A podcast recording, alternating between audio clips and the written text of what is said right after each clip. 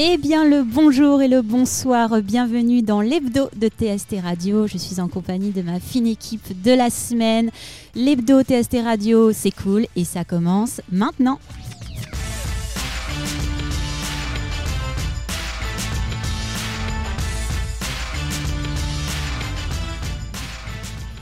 Je salue mon équipe, Fabi à ma gauche, bonsoir. bonsoir. Hello, comment ça va? Ça va et toi? Bah, Super, très bien. On a vendu Corentin ce soir. Oui, oui, je suis, euh, je ne suis plus Corentin, j'ai changé. Voilà, Ça change un peu, c'est bien. c'est sympa. eh ben oui, parce que j'étais Il peut ST. pas, il peut pas répondre, donc on peut le tacler, profitez-en. Je ne m'appuierai pas là-dessus. Nous passons à la deuxième personne, Mathias, que j'ai pas vu depuis très longtemps. C'est vrai, bonsoir. Hello, très contente que tu sois parmi nous. Et ben moi de même. Une petite chron- chronique cinéma. Oui, euh, voilà, on va parler cinéma, on va parler, euh, on va parler de la, de la France, de la vraie, hein, de celle qui n'a jamais existé. On va parler de la Gaule et d'Astérix. Très bien, on a hâte. Et nous avons une nouvelle recrue ce soir. Je vous présente Eulalie qui va nous présenter des livres. Bonsoir Eulalie. Bonsoir, j'espère que tout le monde va bien. Bah oui, écoute, est-ce que tout le monde va bien là? Pour l'instant, ça va, on verra va, après ta va. chronique. On a hâte de t'écouter. Eh bien, euh, on va démarrer par Eulalie qui va ouvrir cet hebdo avec plaisir. Je t'en prie. Merci. Aujourd'hui, on se retrouve pour une petite bulle littéraire avec mes trois recommandations pour le mois de février afin que vos piles à lire se remplissent et que vous me remerciez et que vous pensiez à moi avec un bon plaid et un bon petit chocolat. Je vais commencer tout de suite par un livre qui va nous replonger en enfance et qui va nous rappeler une certaine petite Madeleine de Proust dont on en a bien besoin en ce temps de février bien froid. Je pense que les sourires vont euh, arriver sur les lèvres quand je vais évoquer le nom de Princesse Sarah. En effet, il est arrivé sur Netflix euh, durant euh, l'année 2022 et donc a fait le bonheur des plus petites filles et puis des plus grandes aussi puisqu'il a traversé les générations. Et je pensais que c'était un scénariste névrosé, mais pas du tout. C'est un auteur un petit peu psychopathe qui nous a sorti ce livre en 1905.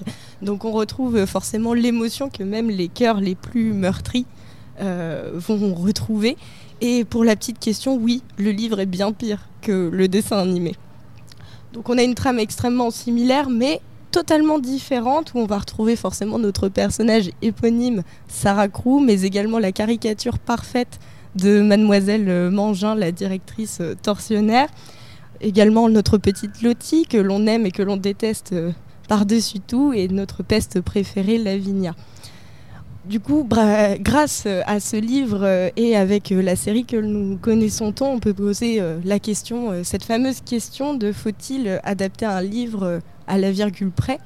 Et pour ce dernier, le détail que le livre nous rapporte par rapport aux scènes, par rapport aux caractères qui sont un peu plus explorés, forcément, il apporte notre propre vision et notre propre histoire, mais toujours avec euh, cette très belle morale. Et je vais inviter donc euh, les parents à acheter ce livre pour le lire à leurs enfants, mais également à le faire lire, parce que même s'il a été sorti fin 19e siècle, il est très très simple à lire.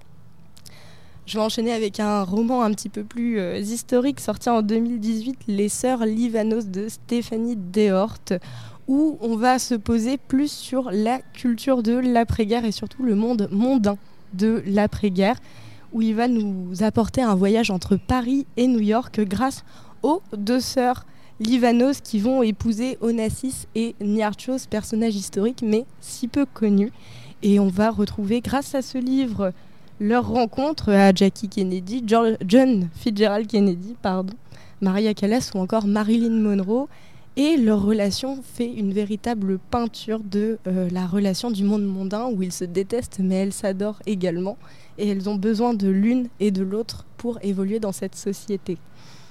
Je vais terminer donc avec un petit roman philosophique qui pour moi est très intéressant, qui est sorti en 1992 de Daniel Pennac qui s'intitule Comme un roman, où c'est une déconstruction du livre où on se pose tous et toutes euh, la question, on l'a tellement déjà entendu que ce soit de nos parents, de nos grands-parents ou de nos professeurs, de pourquoi les jeunes ne lisent plus. Et il va donc déconstruire le livre avec euh, forcément les réponses euh, que l'on a encore aujourd'hui, même si on dirait Netflix et les réseaux sociaux, mais là il parle de l'arrivée de la télé, forcément, que les jeunes ne lisent plus aussi à cause des programmes scolaires, mais il va remettre l'église au centre du village en disant que également le livre est un saint graal auquel on n'a plus le droit de le critiquer, plus le droit de parler en mal, qu'on doit le finir et ne rien dire dessus, que l'on ne peut pas écrire également. Mais pourtant, ce sont les droits que nous avons en tant que lecteurs et il va donc avoir une, une belle idée de remettre euh, le livre dans notre société, dans notre culture et quotidien surtout. Donc euh, là, encore une fois, je vais inviter à ceux qui n'aiment plus lire et aux passionnés à se poser toutes ces questions. En ce moment, je suis sur euh, Billy Summer de hum, Stephen King. Très bon livre, je suis au chapitre 4 et je vous donnerai mon retour. Et je vous souhaite une très bonne lecture et c'était un vrai plaisir de partager ce petit moment avec vous. Merci Eulalie pour cette euh, première chronique euh, lecture bibliothèque. Je ne sais pas comment on va l'appeler. euh, Comment mais, tu euh, as décidé d'appeler ta chronique? Moi, j'aimerais bien l'appeler la petite bulle littéraire. Ah Eh bah ben, c'est très bien, on va pour la petite bulle littéraire. C'est acté pour ce soir, enfin pour aujourd'hui, pour ce soir comme vous voulez. Euh, tout dépend de quand vous nous écoutez. Merci en tout cas pour cette euh, chronique. C'était une première pour toi en radio. Exactement. Comment tu le sens? Bah, Écoutez, euh, ça s'est super bien passé, ça a été un véritable plaisir. Bon bah génial, P- euh, plaisir euh, partagé pour nous tous. Et d'ailleurs, petit big up à Daniel Pena que j'aimais beaucoup, moi. Je ne sais pas si. Ah bon, Euh, Mathias. moi, pour ma part, petit big up à la princesse Sarah. Ah que oui, oui, bien sûr, une référence. Qu'est-ce qu'elle prend cher, la pauvre. Et il y a un film d'ailleurs là, qui s'appelle La Petite Princesse en version française, qui est, je crois, sur Disney+. Et qui Euh, parle de cette histoire. Ah, qui raconte carrément tout. hein, Ah tout, oui, euh, voilà. Euh, oui, oui, non, il y a tous les personnages. euh, Mangin, Lottie et tout le monde. Le père qui est de l'autre bout de la rue, là, euh, depuis le début, et qui est. Voilà, non, non, très agaçant. On a envie de la secouer, on a envie de la gifler, un peu la pauvre Sarah, mais. euh, Comme quoi, euh, Petite note dans le livre, elle a beaucoup plus de caractère, donc on est vraiment de son côté. Oui, euh, dans la, dans la, c'est une serpillière dans le, dans la, dans l'animé. Mm. C'est vraiment une serpillière, la pauvre fille. En plus, le, le doublage français n'arrange rien. Dans le livre, elle a un- dans le film, pardon, que le livre, je ne l'ai pas lu. Euh, J'allais pas me faire toutes les versions de Princesse Sarah non plus. Je suis pas. un- Un grand je passionné. suis pas. un- Oh, j'aime bien, c'est rigolo. Voir des enfants souffrir, moi, c'est mon truc. Mais euh, voilà. Tu pourrais en de- faire une de- de- chronique. la- et princesse, prin- la, la- la- la gamine qui joue euh, donc le personnage de Sarah a un peu plus, un peu plus affirmé, mais il- elle s'en prend quand même plein la tête. euh, elle passe d'enfant pourri gâté au cœur d'or à celui de de- d'aspirant de Cendrillon dans, dans- Ah oui, dans- c'est ça, c'est un côté Cendrillon, Voilà. euh, très clairement. Ouais, sauf Bien. que bon, dans Cendrillon, euh, il y a peu d'espoir parce que le père est mort, alors que là, bon, euh, on nous dit qu'il est mort, mais euh, en fait pas du tout. Euh, désolé, je viens de spoiler la Voilà. fin. Il est il est spoil, la thématique de ce long, soir, le le long du spoil. film devant la fenêtre d'en face et il est amnésique. Donc il la voit tous les jours porter ses courses. Il dit- Enfin, ça, c'est euh, la, la version du, du, Du film, oui, oui, bien sûr, Parce que le livre, c'est pas du tout ça, il vous a pas spoilé le livre. Bon bah lisez le pas. livre Bon, bah, euh, parfait, et ouais. regardez le film, mais je vous ai spoilé la fin, donc tant pis pour vous. En tout cas, des belles lectures, des, des livres qui ont été écrits il y a longtemps. et Il y a quand même des adaptations toujours en série et en film qu'on peut aller euh, regarder si on n'a pas envie d'aller lire un livre. Ça voilà, va un peu à l'encontre de l'esprit du truc. quand même. L'idée de ma chronique. sorry.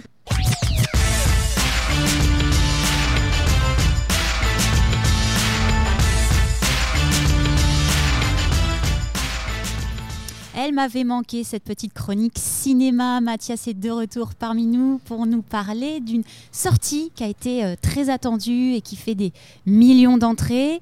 C'est bien sûr. Euh, Astérix et Obélix, l'Empire du Milieu. Ah, J'étais au taquet. hein. Il aura fallu 65 millions d'euros pour que cette aventure soit possible. Ça fait beaucoup. Tout n'est pas à l'écran, mais le film se prend une telle shitstorm, comme disent nos amis les jeunes, que je me devais de me faire l'avocat du diable et d'en dire un peu de bien. Alors du coup, on sera référencé hein, sur les réseaux, vous inquiétez pas.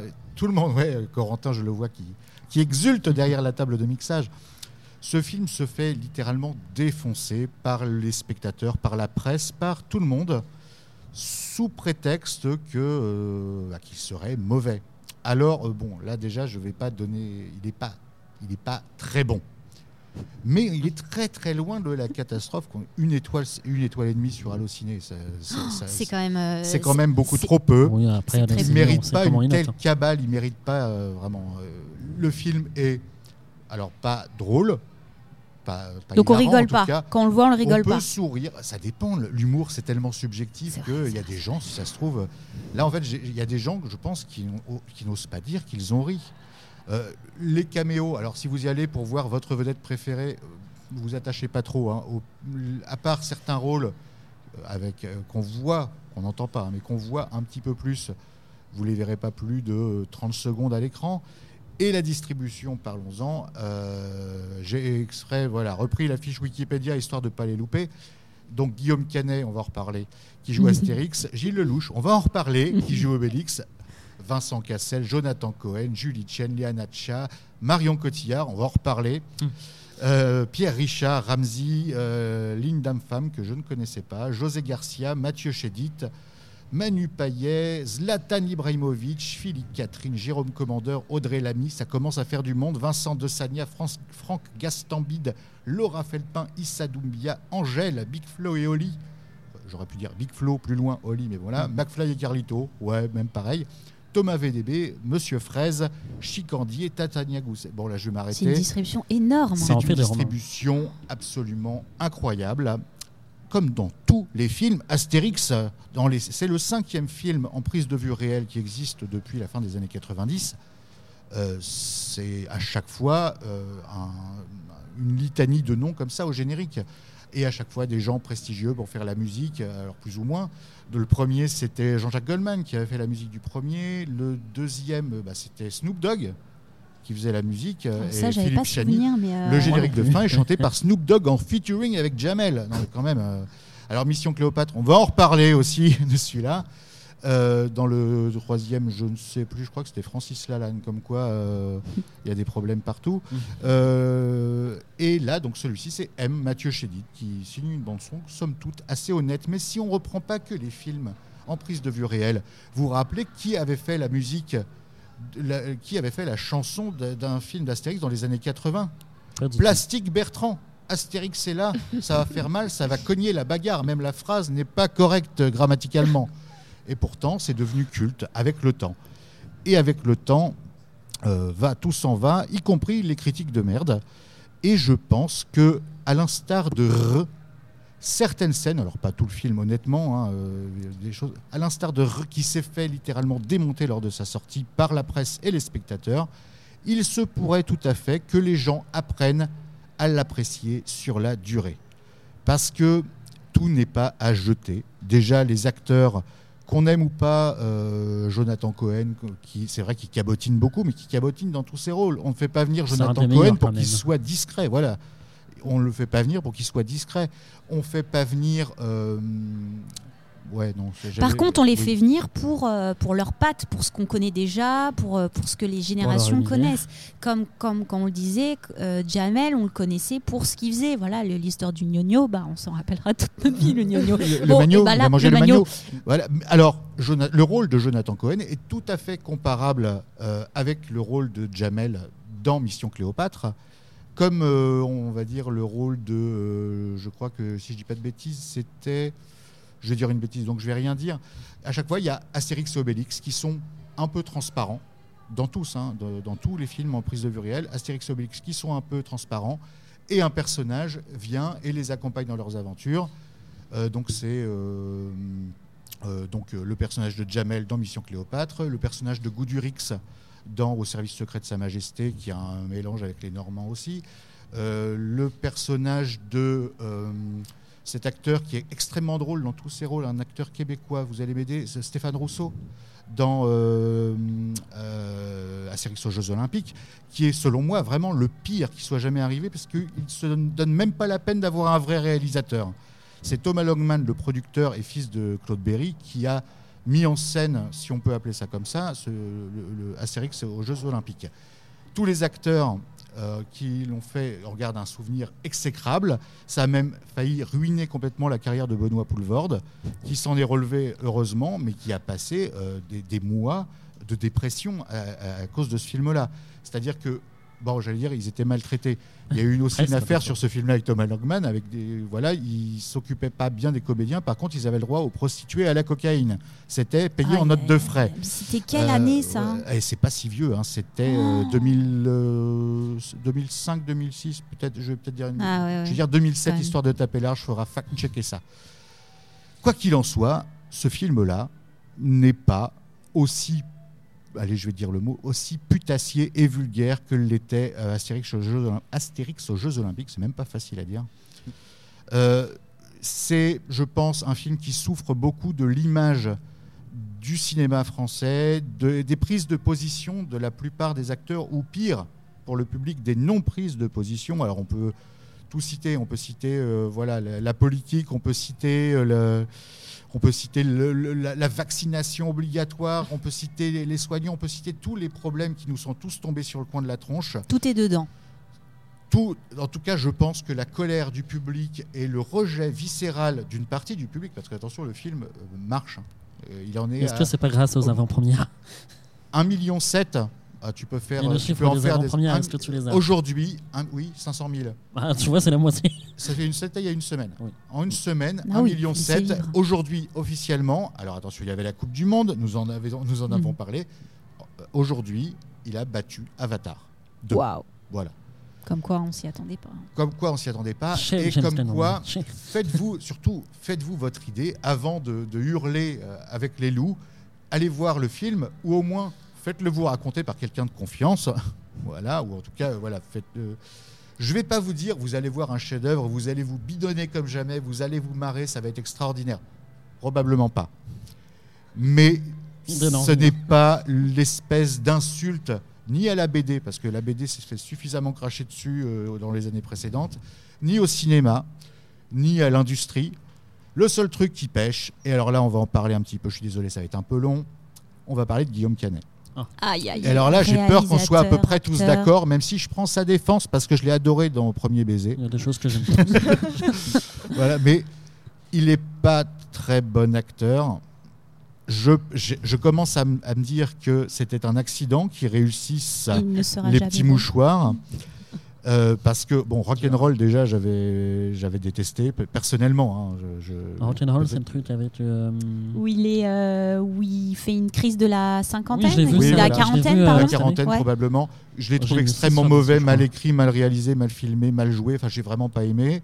Lui, j'ai pas vu. Je devais le voir pour faire une chronique ici, puis finalement, euh, j'ai pas pas, reçu en les fait. accréditations à temps. C'est pour ça que tu as rage. Et euh, peut-être, quelque part. Et en fait, il joue pas du tout. Donc en gros, il joue un Astérix ni convaincant, ni euh, à contre-courant. Voilà, il joue pas.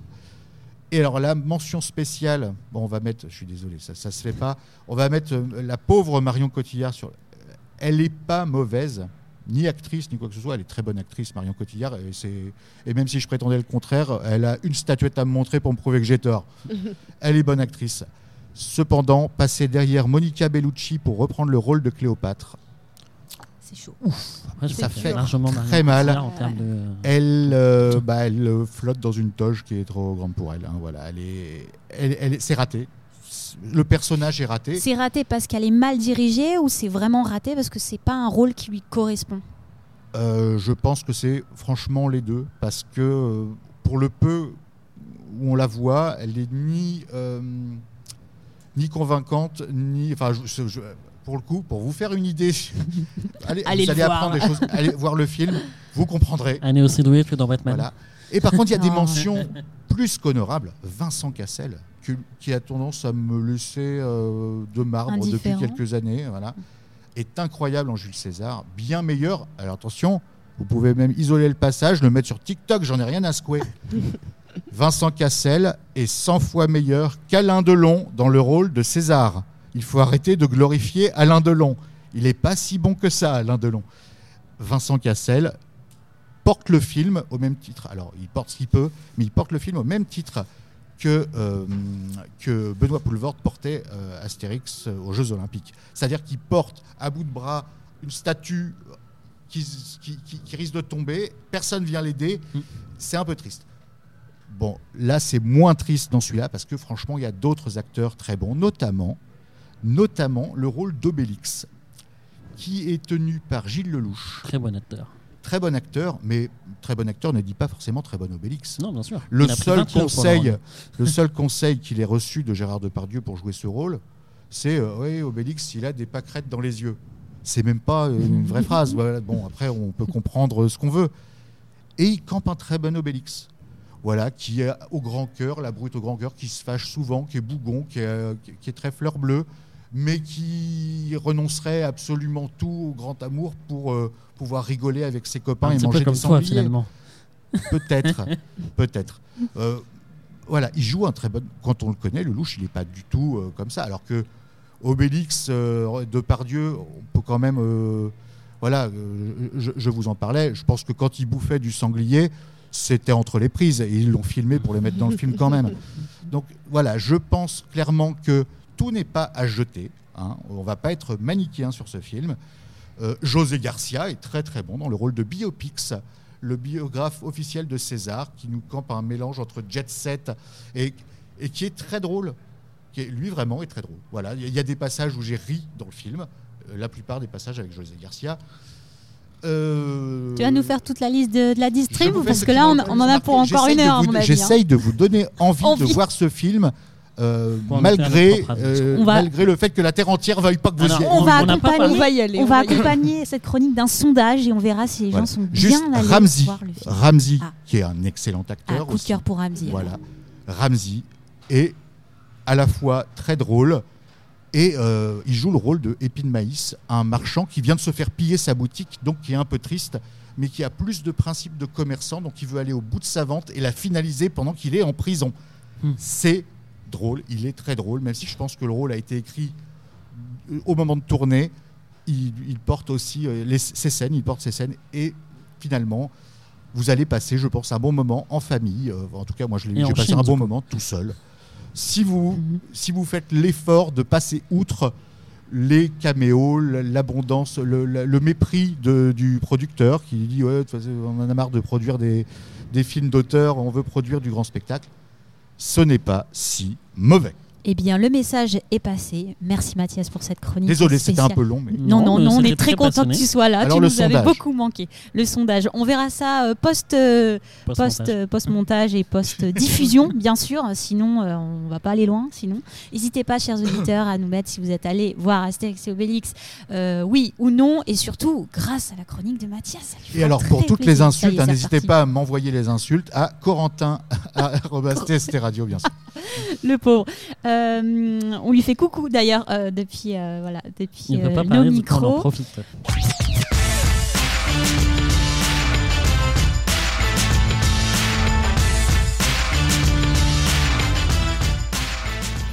On continue cette émission avec Wanted Music que nous avons au téléphone. Comment ça va Franck? Ça va, super, bien, et toi Parfait, parfait. Euh, tu es là pour nous présenter donc Wanted Music, euh, l'association que tu as montée euh, il, y a, il y a peu. Est-ce que tu peux nous, nous parler un petit peu de, de l'objectif principal de cette association? Oui. Alors en fait, si tu veux, donc euh, effectivement, l'association s'appelle Wanted Music. C'est ma femme qui est présidente de l'association. Moi, je suis dedans en tant que secrétaire. Et, euh, et on a donc ouvert ce qu'on appelle le studio QG Records, qui, qui se situe à Marom. Mhm. Donc en fait, si tu veux, l'association on l'a créée et le studio, euh, parce que moi, je fais de la musique depuis à peu près euh, 30, 32 ans. Et on s'est rendu compte que euh, les studios aujourd'hui, c'était bah, c'était très cher pour pouvoir euh, enregistrer des morceaux de, de qualité. Et moi-même, euh, à, à l'époque, pour pouvoir aller dans des studios, bah, en fait, c'était pas possible puisque euh, c'était des sommes moyennant à peu près 200 euros pour pouvoir enregistrer un morceau et, et ensuite pouvoir le mettre sur CD, nous, à l'époque. Et, et voilà, donc on s'est dit aujourd'hui, bah, pourquoi pas en fait créer un studio d'enregistrement où on va accompagner les jeunes. Euh, c'est-à-dire c'est pas que d'enregistrement en fait euh, ils viennent au studio aussi pour un accompagnement donc euh, en gros euh, aujourd'hui un jeune peut venir au studio pour euh, des ateliers d'écriture euh, des ateliers d'enregistrement pour euh, des clips et ensuite on peut l'accompagner à, à lui mettre ses sons à l'aider à mettre ses sons sur les plateformes et euh, créer sa page YouTube puisque aujourd'hui il y a des jeunes qui savent pas non plus comment créer une page YouTube ou euh, ou mettre un son en fait tout simplement sur euh, sur les réseaux. quoi. Oui, Voilà. c'est un, un accompagnement assez, assez prolongé que vous, que vous proposez tout au long de- du parcours du, du- du jeune artiste. Voilà, c'est pas juste un studio tu viens, t'enregistres, tu repars avec ton morceau. Non, c'est vraiment si tu as besoin, on, est là pour te donner en fait no- notre savoir-faire, hein, tout simplement. Il y a une teinte quand même assez, assez rap euh, sur votre studio, c'est ça? Alors, euh, j'ai beaucoup effectivement de rappeurs. Maintenant, par contre, c'est c'est- c'est éclectique. hein. On, enregistre vraiment tout ce type de, de musique. Par exemple, tu vois, j'ai de temps en temps j'ai euh, des, des gars avec leur leur guitare qui viennent enregistrer leurs morceaux. J'ai des chanteuses, j'ai des gens qui font du reggae, euh, de la soul music. J'ai même j'ai du rail aussi. Donc euh, voilà, il y a un petit peu de tout. C'est vraiment éclectique, quoi. Mais moi, effectivement, on a, ce qu'on a le plus, c'est c'est beaucoup de rappeurs. Quoi. Oui, il y a un, un- terreau aussi, à, une scène tout simplement à mettre en avant euh, qui est assez, assez importante sur le territoire euh, où vous êtes. Vous êtes situé où géographiquement? Alors, euh, on est à 9 rue du Moulin à Poudre à, à Maromme. On est sur, c'est une petite zone en fait. C'est une petite zone avec des bâtiments bleus et rouges et euh, on a on a nos locaux qui sont qui sont à l'étage en fait. D'accord. Donc là, vous avez décidé de vous lancer. Euh, il y a un petit système d'abonnement, si j'ai bien, euh, si j'ai bien tout compris, pour, euh, pour travailler Oui. avec vous au niveau du, du studio. Comment ça se passe si on est intéressé pour, pour y souscrire? Bah, en fait c'est un système d'adhésion, c'est-à-dire que moyennant une somme donc qui coûte 40 euros à l'année, tu peux adhérer à l'association et ça te donne en fait des, des prix sur les enregistrements, sur les instrus, sur les clips et euh, aussi sur les vêtements parce qu'on fait de la confection, c'est-à-dire par exemple aujourd'hui les petits jeunes quand ils font des concerts, ils aiment bien avoir leur leur suite ou leur t-shirt avec leur floca- leur nom inscrit dessus. Donc on fait aussi du flocage, ça leur donne aussi des prix sur euh, sur euh, bah, sur toute euh, sur, sur tout ça quoi en fait en gros. D'accord, oui, c'est vraiment un accompagnement très large pour le coup que vous, euh, que vous proposez, notamment Ouais. voilà, avec, euh, comme tu disais, tout le côté te donner- merchandising. Ouais. Ouais, pour te donner un, donner un exemple, par exemple, aujourd'hui, quelqu'un qui vient enregistrer au studio, c'est 50 euros le morceau avec euh, mix et mastering, Mhm. et l'adhérent, lui, paiera 40 euros. Euh, les instrus, c'est pareil, c'est 50 euros, l'adhé- l'adhérent, il paiera 40 euros. Euh, les clips, on commence à partir de 200 euros. Pour les adhérents, c'est à partir de 170. Enfin, voilà, il y a, et- et c'est quand même, c'est quand même avantageux d'adhérer à la sauce, puisque de toute façon, un un jeune qui vient au- aujourd'hui enregistrer euh, juste quatre fois par exemple dans l'année, il est déjà gagnant de toute façon au niveau de son adhésion. Bah, ça prouve aussi, Mm. et c'est intéressant le, le fait qu'il y ait quand même un rapport monétaire, c'est qu'il y a quand même des compétences qui s'achètent, et euh, voilà, c'est bien de mettre en avant la scène, mais aussi faire comprendre qu'il y a des frais euh, derrière pour les structures qui enregistrent et, et des choses comme ça, et mais, le faire à des tarifs euh, réduits, je trouve que c'est pour le coup une, une très bonne, très bonne initiative. Au niveau des, des Ouais, projets, et- ouais. Oui, vas-y, je t'écoute. Euh, au niveau des, des projets de l'association, euh, quels sont-ils, euh, quels sont les projets à venir? Alors là, par exemple, tu vois, moi j'ai mon al- j'ai un album solo qui va sortir d'ici un mois.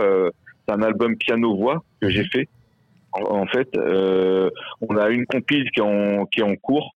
Donc justement, en fait, on est en train de réaliser une compile avec quelques adhérents de, de l'association. Euh, ensuite, moi, je travaille aussi sur des projets de gens qui viennent enregistrer euh, au studio. Je les aide à, à réaliser leur album. Donc j'ai j'ai, euh, par exemple, tu vois, on est en train de réaliser l'album d'un rappeur de Rouen, un ancien qui s'appelle John Pitt. Euh, et après, j'ai plusieurs petits jeunes où on, on est en train de réaliser des, des EP. Donc, en fait, il y a vraiment beaucoup, beaucoup de projets qui sont, qui sont en place. Quoi. Plein de beaux projets euh, à venir dans les prochains temps. Euh, Est-ce que vous avez des liens, des sites internet, des réseaux sociaux sur lesquels on peut vous retrouver? Oui, oui, eh ben, on a, donc, il y a, il y a la page sur Facebook, il y a la page QG Records et la page Wanted Music, donc de la, de la sauce et du studio. Et sur Instagram, pareil. Il y a le- l'Insta QG Records et il y a l'Instagram Wanted Music, association Wanted Music.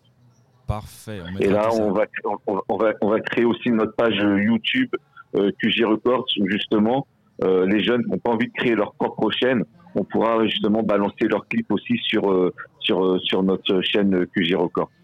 Parfait. Et en tout cas, bah, félicitations pour ce, pour ce beau projet. On vous le souhaite le meilleur, euh, que ça soit dans son Merci développement et voilà, de- que ça apporte aussi de nouvelles, un nouveau terreau d'artistes euh, qui, Ouais. euh, qui viennent de, de ce studio. Ça serait vraiment très cool. Bravo pour tout ce que vous Oui. faites. Euh, on fera un petit, une petite bise à, à Inès euh, au passage. Euh, et puis, Ouais, euh, bah ouais, merci à elle parce que euh, elle nous aide beaucoup nous euh, dans, dans l'association en, euh, en termes de tout ce qui est euh, tout ce qui est papier. euh, Enfin voilà, elle, elle, est- elle y est pour beaucoup. même justement aujourd'hui, la force qu'elle nous donne et aujourd'hui le- la connexion qu'on a justement avec toi, c'est grâce à elle aussi. euh, qu'on a pu euh, passer sur sur votre radio et euh, on lui fait un gros big up. Gros big up à Inès. On Inès. retrouvera tous les liens que tu vas citer euh, dans le lien du podcast. Merci Franck. Bah, merci beaucoup et je vous souhaite une super euh, super soirée. Merci encore à vous de pour, pour cette interview. Grosse force.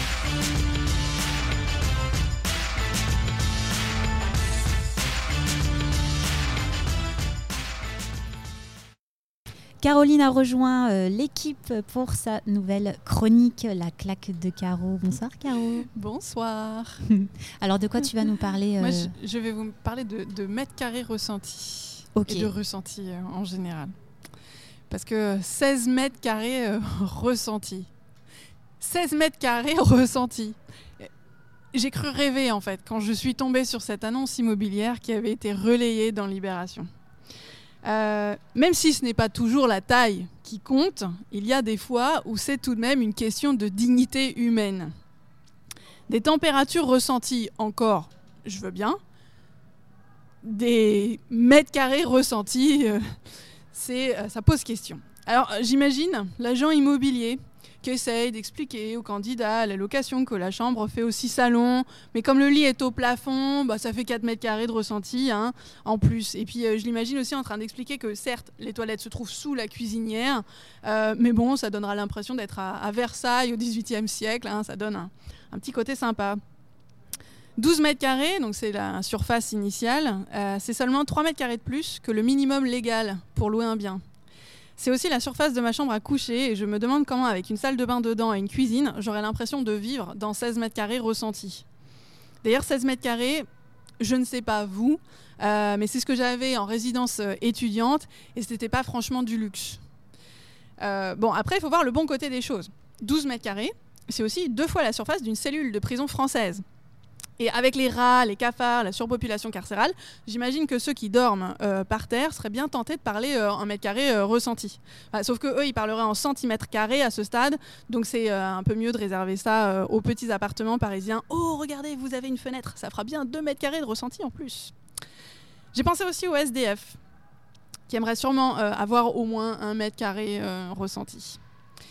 J'ai imaginé aussi à plein de ressentis qu'on pourrait mesurer. D'abord, la surpopulation des salles de classe. Euh, mais j'étais pas certaine de savoir avec quoi la mesurer. L'odeur de la sœur à la fin du cours ou le nombre de collègues en burn-out. Euh, J'hésite encore. Et puis ensuite, j'ai pensé aussi à mesurer une distance ressentie. Et, ça m'arrange parce que d'ici quelques mois, j'aurai aussi un appartement à louer rive gauche, 60 mètres carrés ressentis. Et euh, je me suis dit que je pourrais aussi euh, ajouter une distance au centre-ville ressentie. Euh, bah oui, parce que bon, c'est quand même sympa. La ville, elle a fait des travaux, ça commence à être agréable de se promener depuis mon appartement jusqu'au centre-ville. Donc 5 minutes ressenties, ça sonne bien. Enfin, faut juste fermer les yeux sur, euh, sur les derniers mètres parce que j'ai plutôt l'impression d'avoir une décharge publique qu'un quartier aménagé. Euh, j'ai pensé aussi au climat euh, social. Température élevée garantie. Ça chauffe euh, dans les rues depuis des semaines. Tout ça parce que l'on ne veut pas finir en chambre froide sur notre lieu de travail. Malheureusement, ça risque d'être la douche froide, hein, enfin la douche qui sera froide quand on se sera pris un petit 49.3. Bref, j'ai pensé surtout aux Syriens et aux Turcs qui ont été victimes de deux séismes de magnitude 7,8 et 7,5 sur l'échelle de Richter. Faut-il aussi mesurer euh, leur ressenti? Celui d'avoir plus de 15 000 euh, décès, voire même 16 000 dans la journée. Euh, celui d'entendre des proches, voisins, amis, inconnus hurler sans ne pouvoir euh, rien faire pour les sauver. Que dire encore de ces 4,5 millions de Syriens de la région d'Idlib, dépendant uniquement d'une aide internationale qui peine euh, à arriver? Bref, je prie les agents immobiliers de bien vouloir garder leur ressenti pour eux.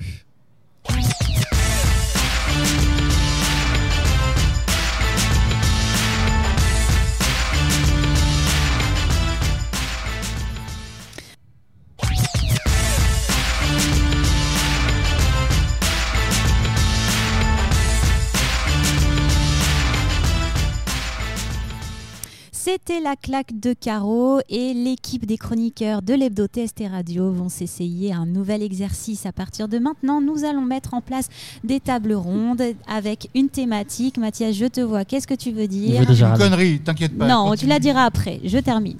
Un nouvel exercice où il y aura une thématique euh, qui va être tirée au sort. Et puis nous allons. L'idée, c'est de bavarder entre nous sur cette thématique, donner euh, voilà un point de vue, euh, débattre s'il faut, et euh, ne- mais ne pas se battre. Attention, hein. Ah, Mathias. Astérix et Obélix. On se calme. Euh, voilà. Vas-y, Mathias. Ah, quelle je est suis ta tombé connerie dedans quand je... Non, non, non. Non, je suis tombée dedans quand je- les mots. donc euh, il y a Mathias, Caroline, Eulalie et Fabi et moi-même qui allons euh, essayer d'animer cette petite table ronde. Et on salue Corentin qui nous regarde. euh, Qui est à la régie. où Salut que tu Coco. sois, Corentin. Nous t'aimons. On pense à toi. Oui. Alors justement, le sujet de ce soir, mes amis, nous allons essayer quand même de, de démarrer cet exercice, c'est le spoil. Ah. Alors, qu'est-ce que ça vous, euh, qu'est-ce que, est-ce que ça vous chatouille euh, quelque chose? Alors, que- oui, vas-y, alors sur Twitter, c'est très chiant, les mecs qui, euh, la première journée. Enfin, tu peux pas aller sur Twitter la première, sortie, la première journée d'une sortie de film. C'est impossible parce que si tu cliques sur le sujet qui t'intéresse, eh bien, tu vas te faire spoiler systématiquement. Tu le sais directement. Donc ça, c'est une gueulante. Autre une chose C'est chiant, on peut pas aller sur les réseaux sociaux. Alors, en tant qu'utilisateur de Twitter, je te conseille de bloquer certains mots que tu peux au démarrage de Twitter, bloquer certains mots pour la journée. Tu le fais, toi? Non, parce que Bah voilà, on, on va en débattre, mais moi, le spoil, j'en ai rien à foutre. Bah, ça dépend Ah. quel genre de film. Un film d'auteur, c'est chiant. Avatar, tu t'en fous parce que tu vas prendre plaisir quand même. Non, je moi, vraiment. le-. Je suis vraiment pas d'accord, puisque euh, même euh, pour la petite anecdote, là j'ai ouvert aucun réseau social, puisque aujourd'hui il y a You saison 4 qui est sortie, et j'ai absolument pas envie de me faire spoiler, alors que c'est pas un très grand film d'auteur, et Avatar, quand j'ai été spoilé, j'ai cru que j'allais jeter le téléphone par la fenêtre. Ah oui, à ce point-là. Donc il y a vraiment une team qui ne supporte pas d'être euh, spoilée, divulgachée, comme diraient euh, les Canadiens, euh, Ou- et d'autres qui en ont vraiment rien à foutre. Ou les Bah, ça dépend vraiment ce que tu vas regarder en fait. Astérix Obélix, si on se fait spoiler, ça va pas nous gâcher le plaisir hein, ou le non-plaisir. Je... Bah, je sais pas. Après, euh, est-ce qu'on parle déjà que des séries, etc. Oui, c'est vraiment la thématique, le spoil, comment, comment, on, le, comment on le vit au quotidien. Euh, et puis évidemment, on parle un peu de tout. C'est ce que, c'est ce que j'allais vous dire. Est-ce que le spoil, vous le rattachez uniquement aux plateformes de streaming, au cinéma, ou est-ce que Le sport aussi. Un score de match que tu n'as pas vu en direct, Mm. euh, en- t'as pas envie de savoir le, le score.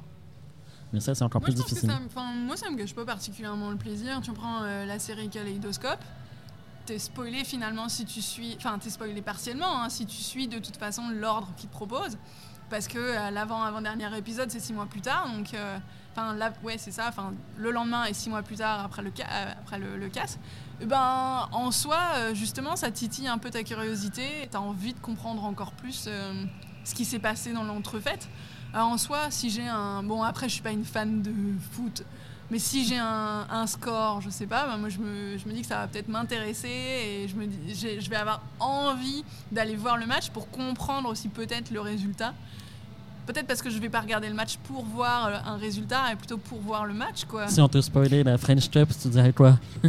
Bah non, à la limite, tu vois, ce serait, c'est pas, c'est pas grave. euh, parce qu'à la limite, soit je suis contente parce que mon, équipe favorite a gagné et c'est encore mieux. Et après, je regarde avec encore plus de plaisir. Et si elle a perdu?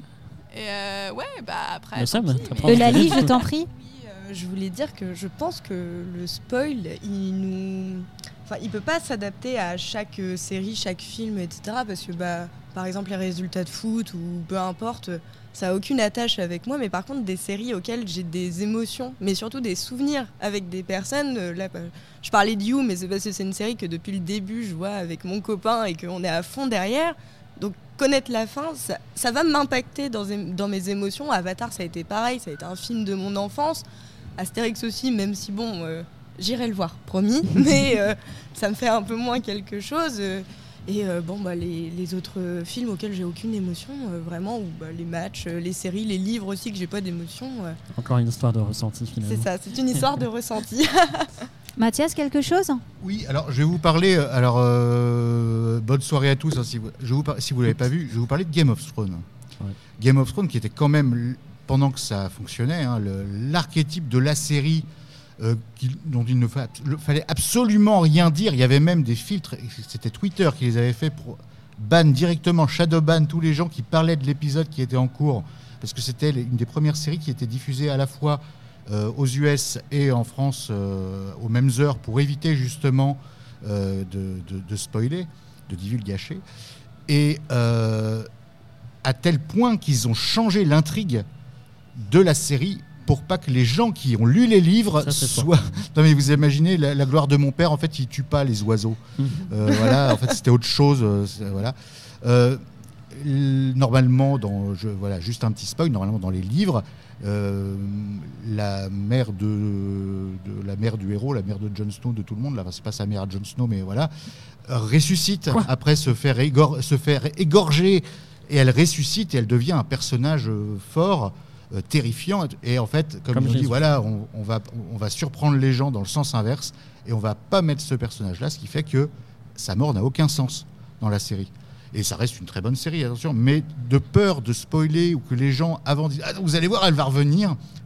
Et ben pour éviter ça, ils ont changé l'intrigue en changeant fondamentalement toute l'intrigue d'une œuvre. Je trouve ça un peu dommage. Ça À donne partir du moment, en plus, on- à partir de- du moment où on, on fait une adaptation, on se doute bien que les gens qui connaissent l'œuvre originale vont regarder pas pour être surpris par l'intrigue, mais pour voir comment ça a été adapté, si les acteurs sont bons, si l'œuvre a compris la même chose qu'eux. Donc je trouve ça un peu abusé parfois, cette, euh, Oui, donc cette ce que- chasse au spoil au- à ce point-là. Oui, ce que tu veux nous dire, c'est que vraiment le spoil peut avoir des proportions euh, euh, mondiales, enfin vraiment euh, Ah, complètement, é- oui. énormes. Mais les filles nous disaient aussi que c'est aussi à nous comment on le vit, nous, le spoil. Là, on passe vraiment de quelque chose de mondial à quelque chose de vraiment qui nous est propre et de personnel et d'individuel. Comment, comment on fait pour... quelle est la question? Bah, parce que ça change, ton expérience. Personnelle. Tu vois, c'est ce que tu dis, c'est le, fait de se faire spoiler euh, et la façon dont on le prend, c'est parce que ça va changer notre expérience personnelle. Et soit tu te dis, bah, je me suis fait spoiler et donc ça me gâche complètement le plaisir de regarder. Et euh, si, si tu es dans cette personnalité-là, bah, forcément, ça te gâche tout. Euh, après, si ça. Si tu, si tu te dis simplement que tu vas le vivre différemment, mais tu vas en profiter peut-être pour être plus attentive à, telle ou telle chose dans ta série, dans ton match, peu importe en fait, quelle que soit, quelle que soit la chose. Je me dis c'est un peu comme la vie, tu vois. Imagine, on te dit, euh, toi ta vie elle s'arrête à tel moment. Et moi j'en profiterais pour justement euh, en profiter à fond et je, euh, sans être dans l'angoisse de me dire bon bah voilà, je sais quand ça s'arrête. Mais euh, moi je me dis que si ça devait s'arrêter dans un an, je préfère à la limite le savoir. tu es toujours euh, très joyeuse dans tes sujets, Caroline. hein, Ouais, j'adore, j'ai toujours des comparaisons, oui, souvent euh, Corentin me, me fait la remarque. Non, non, mais en soi, Tu nous c'est- la bonne humeur, on adore. non, non, mais c'est ça. Pour moi, je trouve que, mais après, le chemin est plus important. Et si je, enfin moi, avoir une, connaître la fin, ça, ça ne changera euh, absolument euh, rien. Alors, question, euh, chers chroniqueurs, chroniqueuses. Euh, dernière petite question, et ensuite on va euh, clo- clore, clore, clore, clore le sujet. Qui prend parmi vous du plaisir à être spoilé? Ah non, zéro plaisir. Je Le- pense- vas-y, je, je je prie. pense qu'en fait, c'est euh, deux poids, deux mesures parce que, euh, bon, là, euh, j'ai donné mes exemples où vraiment ça m'a profondément agacé d'être spoilé, mais il y a des moments où j'en ai envie et presque c'en est un besoin. Donc là, et là, je vais le demander et là, je vais accepter le spoil. Et c'est ça, en fait, je pense, le, le problème de spoil, du spoil, c'est qu'on rentre en fait dans l'intimité directe de la personne, que ce soit par les réseaux sociaux ou quelqu'un qui nous le dit. De façon gentille ou, ou méchante, hein, puisque euh, souvent euh, c'est ça, mais c'est en fait d'avoir l'accord de la personne de est-ce que en soi je peux te spoiler? Parce que moi j'ai eu plein de films où euh, enfin j'ai pas forcément envie de les voir et avoir le spoil m'a donné envie de, de connaître l'intrigue. La fameuse question, est-ce que tu comptes regarder ça? Euh, Non. Bah alors à la fin, il meurt, et c'est horrible. Ah bah, Donc il, faudrait presque une confirmation de la personne pour Un consentement, être ouais. un Oui, consentement voilà, pour ouais. accepter d'être. Alors moi, euh, vous Oui, m'avez pas posé quoi la question. Bah, moi, j'adore, j'adore être spoilé. Ah oui J'adore être spoilé. Parce que non mais je, vous, je vais vous expliquer quand même c'est un petit peu il y a un- une histoire chimique là-dedans. C'est parce qu'en fait ça me pousse à imaginer des histoires. Ça me pousse à imaginer la fin comme moi je, comme la personne me le décrit de, à sa manière. Déroulé Et donc du coup à la fin à la fin bah, je, je- je découvre une autre fin qui n'était pas forcément celle que j'ai imaginée. Et du coup je suis d'autant plus surprise. Voilà je vous embouche un coin là. hein. Ah oui, Ouais, Après, je si la personne explique vachement bien. alors oui, il faut quand même que la personne sache euh, expliquer, raconter, Mm. mettre vraiment euh, toute une trame, tout un, un- un scénario en place. Parce que si la personne elle te dit, comme tu l'as dit tout à l'heure, et bah tu sais quoi, et bah elle meurt à la fin, elle meurt. Bah là Je- vraiment. Je m'as te conseille très- les livres audio. Ça, ça va beaucoup te plaire. Julien m'a spoil Babylone la semaine dernière, euh, plus ou moins. Ah, j'ai presque eu envie d'aller le voir, mais euh, nous verrons bien. Pourquoi t'as fait Presque ça envie, ça veut dire que j'ai pas réussi à te convaincre. Si, si, mais il faut juste que j'ai la, la- la- la- la- le courage d'aller Il y a Margot Robbie, qu'est-ce qu'il te faut de plus Bah, Damien Chazelle, la musique elle déchire. euh, va ça voir dure ça. longtemps. C'est vrai que ça dure longtemps, ça tu peux Ça rien dure contre. 3 heures. Et t'as puis bien les trois séances heures. T'as bien comment trois- ils sont nuls, ils sont à 11h du matin. Ah bah, Oh ça c'est pas là. moi qui vais te dire le contraire. Bon, est-ce qu'on sait tout, est-ce qu'on sait tout dit Je au crois. sujet de, de- du spoil, de de- d'être dit- On pourrait finir avec un tour de spoil euh, chacun sur des vieilles Ah oui, je suis grave chaude. des, des Allez. vieux Un films, spoil etc. gratuit Ouais, Un- un spoil un spoil gratuit. gratuit. Je- je sais pas. Allez, Fabi, Papa Noël, il existe. Mathias, un truc d'Astérix et Obélix, comme ça on Oh, va. non, mais non, pas Astérix Obélix, on s'en fout. Non, je- les spoils, vraiment, ça me ferait chier de les, les dire. Voilà, voilà, je- là je dis Ah, les termes. voilà, là je suis grossier. Là, et, et là j'assume. Raconter la fin d'Usual Suspect, pour moi c'est un crime contre l'humanité. Celle de Seven, c'est un crime contre l'humanité. Euh, Mais toi, t'as déjà fait un spoil avec Princesse Sarah tout à l'heure. donc, Oui, euh, j'avoue. J'avoue ouais, fait un oui, mais spoil. ça c'est un crime contre pas grand chose.